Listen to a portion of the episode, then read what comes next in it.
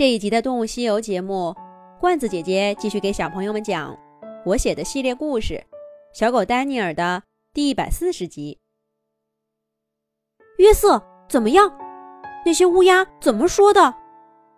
伊莎给丹尼尔讲完故事的那个早晨，不知道什么时候出门的约瑟，踏着冬日的雾气回来了。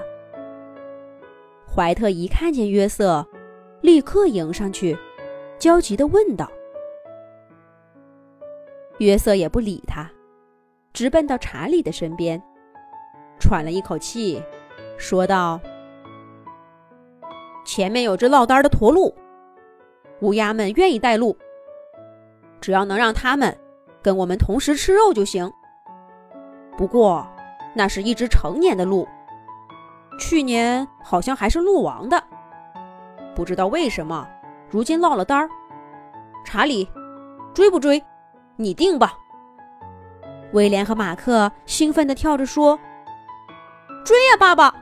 那么大一头鹿，够我们吃好多天了。”可是查理还在犹豫。他知道，狼群已经到了捉襟见肘的时候。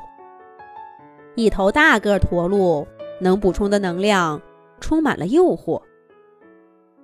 可是再看看家里的人，查理实在是下不了决心。这样的猎物，从前都是十几只狼的狼群才会染指的。现在的家里，小的小，伤的伤，实在是战斗力不足。但是不去吧，约瑟也说了，这是这一代唯一的猎物了。风雪天。捕猎不容易。查理知道，狼群都在期待着他最后的决定。不如咱们合作吧。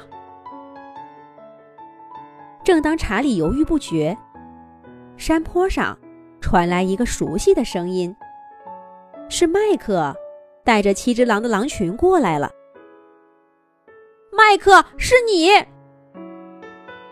怀特看到弟弟，眼睛里掩饰不住的兴奋，而麦克只是冲他微微点点头，就看着查理说道：“咱们合作捕猎，食物给乌鸦一部分，剩下的按贡献多少分。不瞒你说，我们家一个星期没捉到新猎物了，不然。”也不会跑到这儿来。我看呐，你们也没好多少。咱们合作，谁也不吃亏。查理微微沉思一下，点点头说：“好，咱们合作，出发。”等等，苏珊怎么办？我们不能留他一个人在这儿。伊莎忽然抛出了新的问题：“疯狂的舍利哈勒就在附近。谁都知道，把受伤的苏珊独自留在这儿，等待他的会是什么？可是作为妈妈的伊莎，同样是捕猎的主力。在这样重大的任务面前，她不可能留下。”照顾一个已经快成年的孩子，怀特刚想说话，却被威廉抢了先。让丹尼尔留下照顾苏珊吧，他们两个人总好过一个人。丹尼尔听了这话，先是愣了一下，但他很快明白，威廉一方面是为了妹妹的安全，另一方面，因为上次捕猎的事情。怕自己再做些什么，让一家人对他生疑。可是，把家庭成员的安危交给刚刚加入的狼，别人怎么想不清楚。至少怀特看起来不太放心。还是我留下吧，我经验丰富些。年轻人，还是多积累些捕猎经验的好。这位关心孩子的叔叔轻声说道，又扭着头看着丹尼尔。生怕他听出自己话里头的不信任。麦克狼群被查理一家啰里吧嗦的事儿搞得不耐烦了，一阵躁动。狼王麦克说道：“不就是看个孩子吗？你们赶紧的，别耽误了正事儿。那就丹尼尔留下吧，怀特，你跟大家一起捕猎，就这么定了。”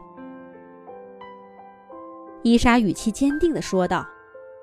又走到丹尼尔面前，轻轻地蹭了蹭他的头，说道：“丹尼尔，你记住，你的安危跟苏珊一样重要。”一股暖流涌上丹尼尔的心头。他看看威廉，又看看苏珊，拍着胸脯说道：“伊莎阿姨，威廉，你们放心吧，我一定会保护好苏珊。”等你们回来的，伊莎满意的点点头。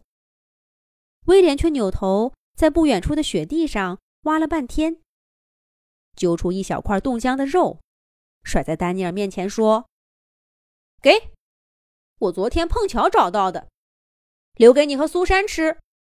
我们走了，保重。”就这样，丹尼尔看着查理一家。和麦克一家十几只狼，跟着天空飞舞的黑色乌鸦，浩浩荡荡的消失在他视线的尽头。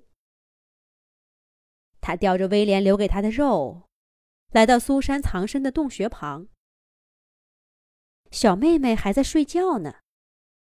丹尼尔静静的守着她。丹尼尔决定，这次的任务，他一定要完成。不过，我们的小狗能心想事成吗？下一集讲。